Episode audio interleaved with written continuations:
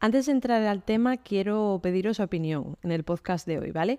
Os cuento. El otro día eh, grabé un, pues, el vídeo para un vídeo podcast de unos clientes y creo que ya os lo conté, puede ser, en el anterior episodio, pero bueno, la cuestión es que, mm, bueno, pues eso, ellos querían hacer el vídeo además del podcast, ¿no? Ya tenían, ya estaban haciendo podcast y ahora querían añadirle vídeo. Y ahí es donde entro yo. La cosa es que antes de empezar eh, a grabar, eh, estaban hablando de enseñar una cosa, enseñar otra, tal.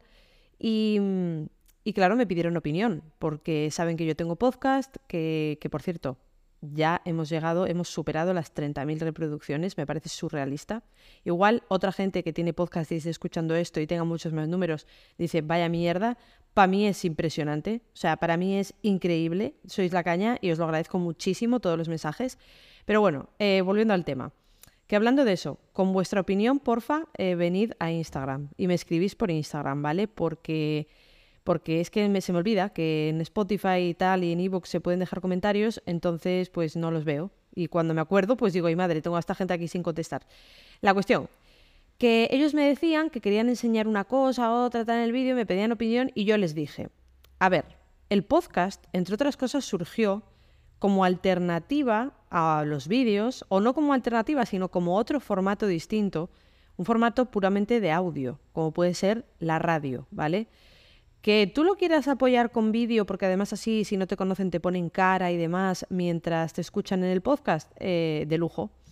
Pero no creo que sea conveniente que enseñes cosas que quien esté escuchando el podcast tenga que irse a ver el vídeo. Porque yo personalmente escucho un podcast muchas veces porque es solamente audio. O sea, igual estoy fregando los cacharros, igual estoy editando fotos, igual estoy montando un set, igual estoy limpiando el estudio, me da igual, pero cosas que requieren que no esté mirando una pantalla.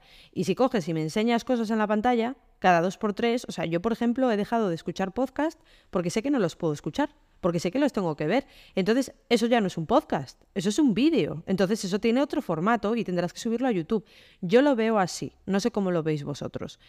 Ya me diréis eh, qué tal por, por Instagram y demás. Sí que es verdad que una persona me escribió en su momento eh, porque tiene problemas de audición para decirme que en formato vídeo pues le ayuda mucho, porque también lo puede ver. Y quizá si en algún momento eh, incorporo ¿no? el formato vídeo al podcast, que no prometo nada, chicos, porque es que requieren muchos más, mucho más despliegue que solamente audio. Eh, pues quizás si lo incorporo, esa sea una de las razones, pero ni mucho menos para utilizar la herramienta de que también estoy haciendo vídeo para mostrar algo, porque es que no, o sea, se desvirtúa el formato podcast. Entonces, claro, yo les aconsejé, les dije, intentad evitar eso, lo, evitar eso lo máximo posible porque estáis haciendo un podcast, no estáis haciendo un vídeo. Entonces, bueno, quiero que me comentéis qué opináis vosotros sobre este tema por Instagram, que oye, lo sabrá que seguro que os gusta más en tema vídeo y tal, pero yo pues personalmente no, porque los podcasts los consumo sabiendo que son solamente audio. Entonces, bueno, em, por eso os comentaba todo esto. ¿Qué vamos a tratar en el episodio de hoy? Pues la pregunta. O sea, si hay una pregunta dentro de las dudas que pueda tener un fotógrafo, en especial un fotógrafo amateur, porque yo os digo yo que los fotógrafos profesionales mmm, no solemos dudar sobre esto, cada uno con nuestros gustos, claro, pero si hay una pregunta por antonomasia dentro de la fotografía es, ¿me cojo una full frame o una APS-C? Sea, tremendo melón. Vamos a abrir aquí, ¿vale? Em, ya os digo, como siempre, esto son opiniones, ¿vale? Y yo, aunque, aunque a veces suene muy categórica, es que yo soy así, chicos, soy muy intensa, pero no pasa nada. O sea, no es que tu opinión, si es distinta, valga menos que la mía o yo crea que vale menos, ni mucho menos. Eh, pero bueno, que yo ya sabéis que os lo digo así las cosas. Vamos a tratar este tema desde la raíz, ¿vale? Full frame APS-C. Antes de nada, em, ¿qué es full frame? ¿Qué es APS-C? He llegado aquí a, este podcast de esta chica, me ha regalado una cámara, yo no sé ni de qué me está hablando, ¿vale? Para los más perdidos. Eh, la luz en una cámara se recoge con un sensor, ¿vale? Ese sensor, pues, puede tener un tamaño u otro. Y aunque hay más tamaños, y ahora vamos a tratar sobre ello, eh, los principales, por así decirlo, los más extendidos son el full frame y el APS-C. El tamaño full frame se corresponde con el tamaño de, una foto en un carrete de 35 milímetros de pues, cuando se utilizaban cámaras con carrete, ¿vale? Es el mismo tamaño. Em, y el APS-C es más pequeñito. ¿Qué ocurre? que por lo general uno cuando piensa en algo más pequeño piensa en algo peor, ¿vale? Pero eso no es así. Quizá hace unos años sí era así, pero hoy en día no tiene por qué ser así y ahora vamos un poquito al meollo, ¿vale? Em, por poneros un ejemplo, yo todos mis trabajos los hago con una Fuji APS-C de 24 o 26 megapíxeles, nunca me acuerdo. Em, y bueno, a la vista está que, que, es un trabajo que, o sea, vosotros juzgaréis si es bueno o mal trabajo, pero desde luego se adecua a lo que me piden los clientes y a lo que me demandan los clientes y a todo lo que he tenido que hacer hasta ahora, ¿vale? Y quiero tratar un tema mm, respecto a esto, eh, que es las marcas, cómo las propias marcas, eh, ¿cómo decirlo?, exponen su catálogo para que tú pienses que una cámara vale y otra no vale. ¿Y a, y a dónde quiero ir a parar? Hay cámaras, como os digo, como Fuji, que mm, eh, no basan su... Bueno, vamos a empezar por el principio. Vamos a empezar por Sony, Canon, Nikon, ¿no? Que son básicamente las tres que, usan la estrategia de la que vamos a hablar ahora. Y es básicamente la siguiente. No con todas las cámaras, por supuesto, pero mm, desde que existen las cámaras digitales es más o menos la estrategia que han seguido, al menos en los últimos años. La estrategia de Sony, Canon, Nikon es, em, yo tengo unas cámaras full frame, yo tengo unas cámaras APS-C. Vale, pues la gama full frame la destino a profesionales, la gama APS-C la destino a amateur. Claro, esta decisión es muy importante porque va a condicionar cómo las cámaras vengan, eh, pues con sus características, vaya, eh, cómo sean esas cámaras a partir de esta decisión que hemos tomado. Y os pongo un ejemplo. Si yo una, eh, he, decidido ¿no? que las cámaras APS-C de toda mi gama de cámaras soy Canon y decido que APS-C va para amateur. Entonces, el resto de características que tendrán esas cámaras serán para amateur. ¿Y qué son esas características? Pues que, por ejemplo, la botonería no es tan completa como en una cámara para un profesional, como que no tenemos doble ranura de tarjetas, como que los menús son mucho más básicos. Yo recuerdo dentro de Nikon, porque yo antes utilizaba Nikon Reflex, primero tuve una Nikon de 3300, luego tuve una Nikon de 610. Y yo sí que recuerdo que los menús eran súper distintos, o sea, eran mega distintos. Rollo que el de la D3300 era como para niños, o sea, yo recuerdo ese menú y era como para niños en la pantalla, cómo te aparecían las cosas. Y la D610 ya no, ya tenía un menú profesional con muchas más opciones y visualmente, pues eso, más profesional, no para una persona que está jugando con la cámara. Pues esto parece una tontería, pero no es una tontería. O sea, todas estas características pues vienen determinadas porque hay determinadas marcas, eh, eh, perdón, Nikon, Canon, Sony, básicamente, que han decidido que dentro de las cámaras que te van a ofrecer, las APS-C son para amateur y las full frame son para profesionales. Y por tanto, todas las características vendrán determinadas por esta, por esta decisión, ¿vale? Em, ¿Qué ocurre? Que en el imaginario popular, ¿no? Porque Canon, Nikon, Sony son indiscutiblemente. Es que, es que sí, son indiscutiblemente las cámaras eh, más extendidas o al menos Canon Nikon, sí que es verdad que para los que estamos dentro de la fotografía sabemos que ahora el paradigma ha cambiado y quizá, aunque Nikon sigue muy bien, evidentemente, pues quizá antes había más esa lucha Canon-Nikon que ahora ya no existe tanto porque como que le han pasado un poquito por la derecha a Nikon, ¿no? O eso es un poquito la sensación que le puede dar, que lo que os digo, de Nikon sigue habiendo eh, cámaras tremendas eh, y no están así, pero bueno, me entendéis. Sin embargo, desde fuera se sigue viendo ese paradigma de Canon, Nikon, Canon, Nikon, para la gente que no está en fotografía. Yo misma, mi primera cámara, no la tuve hace tanto tiempo. O sea, la tuve pues ahora unos siete años, esta de 3300. Y mi madre, que o sea, sabía de fotografía lo justo, porque tenía una, bueno, una um, reflex de montura Pentax, pero analógica, y no le había dado por la fotografía mucho más allá, ella sabía que existían Canon y Nikon. O sea, nunca se había planteado cuando me regalaron la cámara en, mirar una Sony o una... para nada. Y en su cabeza, pues no sé por qué Nikon era mejor. ¿sabes? Pero ya veis, pero que dirás, es que eso no es así porque sabemos los fotógrafos, los que estamos dentro de la fotografía, los matices que existen. La cuestión es que desde fuera no se ve así. Y desde fuera y en general, y cuando entras en la fotografía, si hay tres marcas que son muy potentes, que son Canon, Nikon, Sony, que te están vendiendo que las cámaras APS-C son para amateur y las cámaras full frame son para profesionales, ¿Qué, piensa tu cerebro? ¿Qué adapta tu cerebro? O sea, ¿qué, adapta, no? ¿a qué se adapta, no? ¿Qué pensamiento eh, adopta, mejor dicho? Pues que las cámaras amateur son APS-C, el APS-C es un mal sensor, el full frame es un buen sensor. Em, y con ese lastre entramos todos los fotógrafos en la fotografía, cosa que es muy fuerte porque te va a condicionar la compra. Pero como os digo, esto no es porque un sensor APS-C sea mejor o peor cualitativamente, ¿vale? Luego ya entramos en cosas técnicas. Em, es porque hay tres marcas muy potentes que han decidido que su estrategia de marketing sea esa, porque les conviene hacerlo de esa manera. Pero claro, te raya cuando te cambias, por ejemplo, a Fuji y no es que eh, su plantel de cámaras la mayoría sean APS-C, es que ni siquiera tienen eh, cámaras full frame dentro de la gama que ofrecen. No existen. O sea, tienen o APS-C o medio formato, formato medio, como lo queráis llamar. Te vas a cámaras como Olympus, pasa lo mismo. No existe el full frame. Tienen micro 4 tercios, que es un tamaño incluso menor al APS-C. Y dices, coño, ¿qué pasa aquí? O sea, si hay muchos profesionales que están utilizando Fuji y que están utilizando Olympus, ¿qué es que son malos profesionales? No, es que la estrategia de marketing, eh, la, forma en la que esas marcas em, distribuyen sus equipos, su gama de, cámaras, es muy distinta a cómo lo hacen pues, Canon, Nikon, Sony. Y solo hay que verlo. Eh, tú coges la cámara APS-C de gama más alta de Canon y no va a ser como una APS-C de Fuji de la gama más alta, porque Fuji, todas sus APS-C, o sea, todo lo que ofrece Fuji es APS-C, ¿vale? Vamos a olvidarnos del medio formato.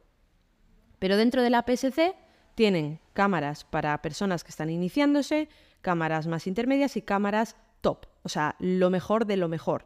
Entonces, el APS-C, el mejor APS-C de una Canon es muy distinto del mejor APS-C de una Fuji.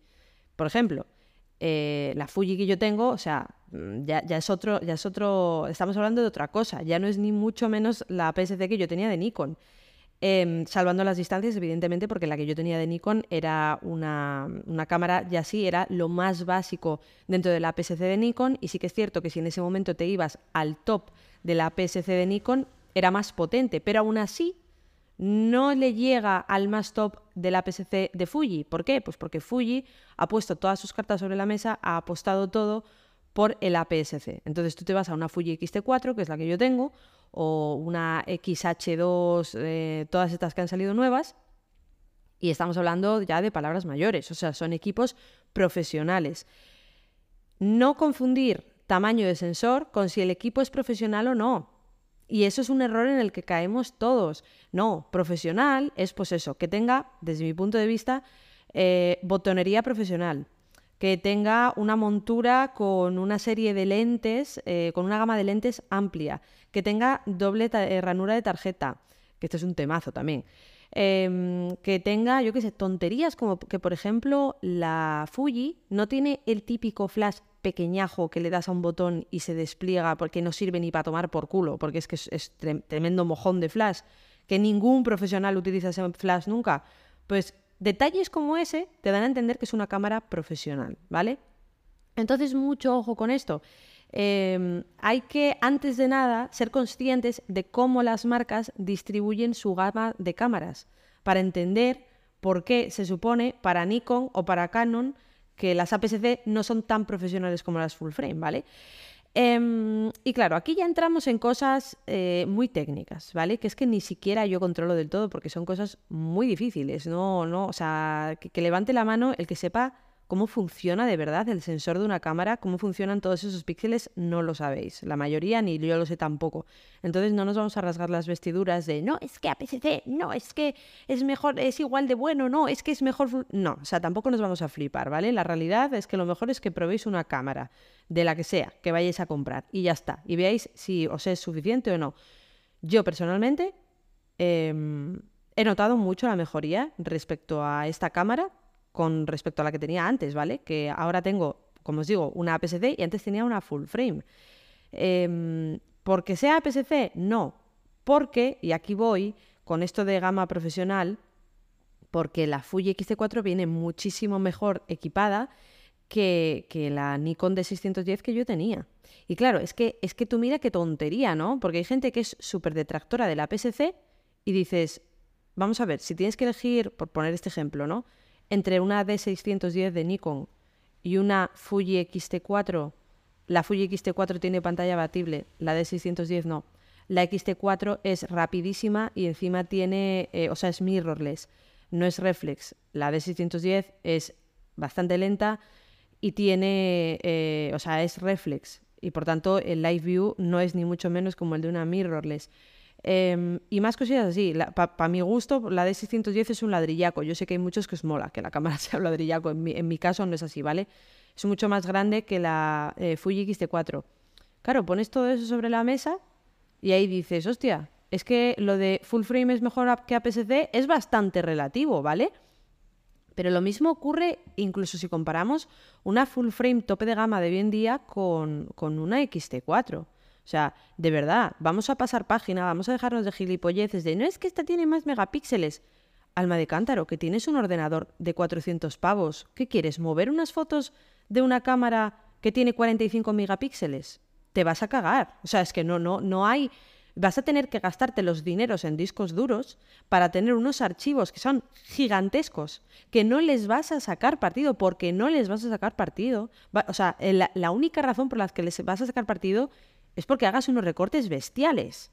Poco más. O, que seas un superfotógrafo publicitario y necesites unas pedazos fotos de la hostia, pero es que no es el caso, ¿vale? Eh, entonces vamos a dejarnos de tontadas de, bueno, es que esta tiene más megapíxeles. Bueno, vamos a ver. O sea, Mira a ver tus fotógrafos referentes qué cámaras tienen. Que ese es otro, otro melón también. Lo de, bueno, es que si alguna vez tengo que hacer una foto súper grande, pie sobre la tierra, por favor. o sea, que, yo también soñaba con eso de, no, es que eh, si en algún momento tengo que hacer una foto para una valla publicitaria, que puede ser que llegue el día, ojalá llegue el día, sí, que en ese, en ese momento no voy a necesitar una full frame porque lo que voy a hacer es alquilarme una medio formato, también. Que esto, es que esto es interesante, ¿no? Porque eh, una medio formato va más allá de tener más megapíxeles que una, eh, yo que sé, una full frame o una PSC. Eh, va mucho más allá la calidad de la imagen cambia mucho, la profundidad de calor, de, calor, sí, la profundidad de color cambia, o sea, hay mucho más valor añadido que simplemente el número de píxeles. Entonces no nos vamos a, no sé, eso, a rasgar las vestiduras tanto con que es que el full frame es mejor, tal. Ya veis que es todo muy relativo, ¿vale?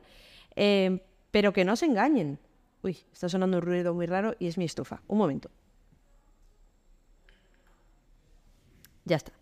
Eh, que no os engañen, ¿vale? No, no os dejéis engañar por la estrategia de marketing de algunas marcas, tampoco os dejéis engañar por, no engañar, pero no os dejéis influenciar tanto por gente como yo que te está diciendo que APS-C es bueno, que yo trabajo con APS-C. Sí, yo trabajo con APS-C, trabajo muy cómoda, pero aquí el que tiene que trabajar cómodo eres tú. Entonces, no me hagas caso a mí, no le hagas caso a una marca, hazte caso a ti. Coge una cámara, vas a la tienda, le dices, hey, ¿me dejas probar estas dos cámaras? A ver cómo me veo con ellas. Y yo es lo que hice. Yo estaba al 95% segura de que yo quería una Fuji, pero hasta que no la tuve en las manos no supe que quería una Fuji. Y eso me pasó al contrario con otras cámaras. Yo decía, buah, Sony, qué pasada, buah, tal. Tuve una Sony en las manos, y aunque es un pepino, evidentemente, eso no es indiscutible, no me encontraba, no había algo que no, mm, ¿sabes? No, no me hacía tidín. Y, es que es algo indescriptible, no es algo que, yo pueda decir, no, es por esto, por esto, por esto. No, es que yo me tengo que encontrar con esa cámara, ¿vale? Y vosotros también. Em, entonces, tengo que elegir entre mi Nikon antigua o mi Fuji, siendo mi Nikon antigua de full frame. Bueno, no puedo elegir porque la tiene otra persona, ¿vale? La vendí, pero me entendéis. Eh, tengo que elegir entre ella y la Fuji que tengo ahora. Me quedo con la Fuji. Pero es que incluso dentro de las Fuji yo tengo, ya sabéis, mi, cuerpo principal es una Fuji XT4. Mi cuerpo secundario, que lo compré porque tiene el mismo sensor y además es más pequeñita, es preciosa y también me la llevo de viaje, es una Fuji XE4. Claro, ahí lo ves. Hostia, eh, yo he hecho en falta mucho en la XE4 que tengo en la XT4. La botonería no es tan completa, los menús no son tan completos, la empuñadura no es la misma. Em, para lo que yo la uso, que es de segundo cuerpo, de también de backup, no vaya a ser que se me rompa una cámara, y también de viajes, me da de sobra. Pero para que veáis que incluso dentro de una misma gama eh, hay muchas más cosas a tener en cuenta que simplemente el sensor, ¿vale? Y ahora quiero hacer un cálculo que me parece muy interesante con vosotros. De hecho, voy a sacar la calculadora y lo vamos a hacer en directo. Porque es que, claro, si tengo que hacer una foto para una valla publicitaria enorme y no sé qué, vamos a hacer el, cálculo, ¿vale? A ver, em, mi cámara, una Fuji X-T4, tiene un sensor, a ver, vamos a buscarlo eh, seriamente porque es que ahora no me acuerdo, ¿vale? Fuji X-T4 sensor. 26 megapíxeles, vale y tiene, o sea, 26 megapíxeles eh, es porque multiplicas un lado, o sea, el lado por el ancho, ¿vale? Entonces vamos a ver qué ancho tiene este sensor. A ver. Sensor Fuji XT4 dimensiones, que eso se puede ver realmente en un archivo. Lo que te pone de 4000 y pico píxeles por no sé qué tal. Joder, me vienen milímetros. Eh, a ver, ¿cómo podemos mirar esto? Voy a ver si tengo por aquí algún RAW y así pues lo podemos ver directamente sin necesidad. Mira, aquí tengo un RAW. Eh, A ver, propiedades. ¿Dónde se mira esto, chiquis? Detalles. Vale, aquí, dimensiones. 6.246 píxeles por 4.170. Lo multiplicas, pues te da 26,1 megapíxeles. Vale. Em, vamos a coger el número de 6.246 píxeles, mm, por redondear, vamos a quedarnos con 6.000, ¿vale? 6.000 píxeles. Vamos a poner que nos encargan una foto mm, gigante, ¿vale? Claro, gigante, muy gigante. Rollo que el píxel te quede a un centímetro de grande, ¿vale? O sea, tú imprimes esa foto y un píxel te mide mm, un centímetro. Eh, que diréis, joder, vas a tener un píxel como un puño. Bueno, es que cuando estamos hablando de fotos gigantes, no es para que estés encima con la nariz pegada a la foto, es para que lo veas muy de cerca. Así que un centímetro me parece bastante lógico. Vale, pues si tenemos 6.000 píxeles a un centímetro, pues serán 6.000 centímetros, ¿vale? Entre 100 centímetros que tiene un metro, eso significa 60 metros.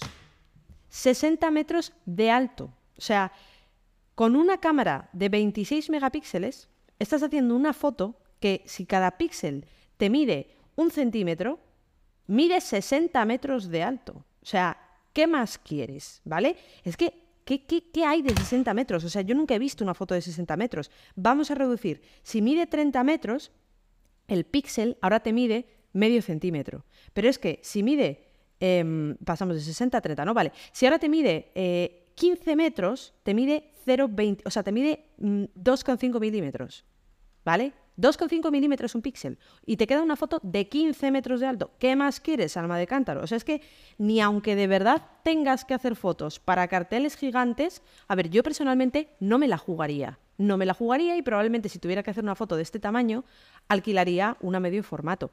Pero es que ni poniéndote así, un sensor APS-C vale para tampoco, ¿vale? Eh, corregidme si he hecho mal el cálculo, yo creo que no.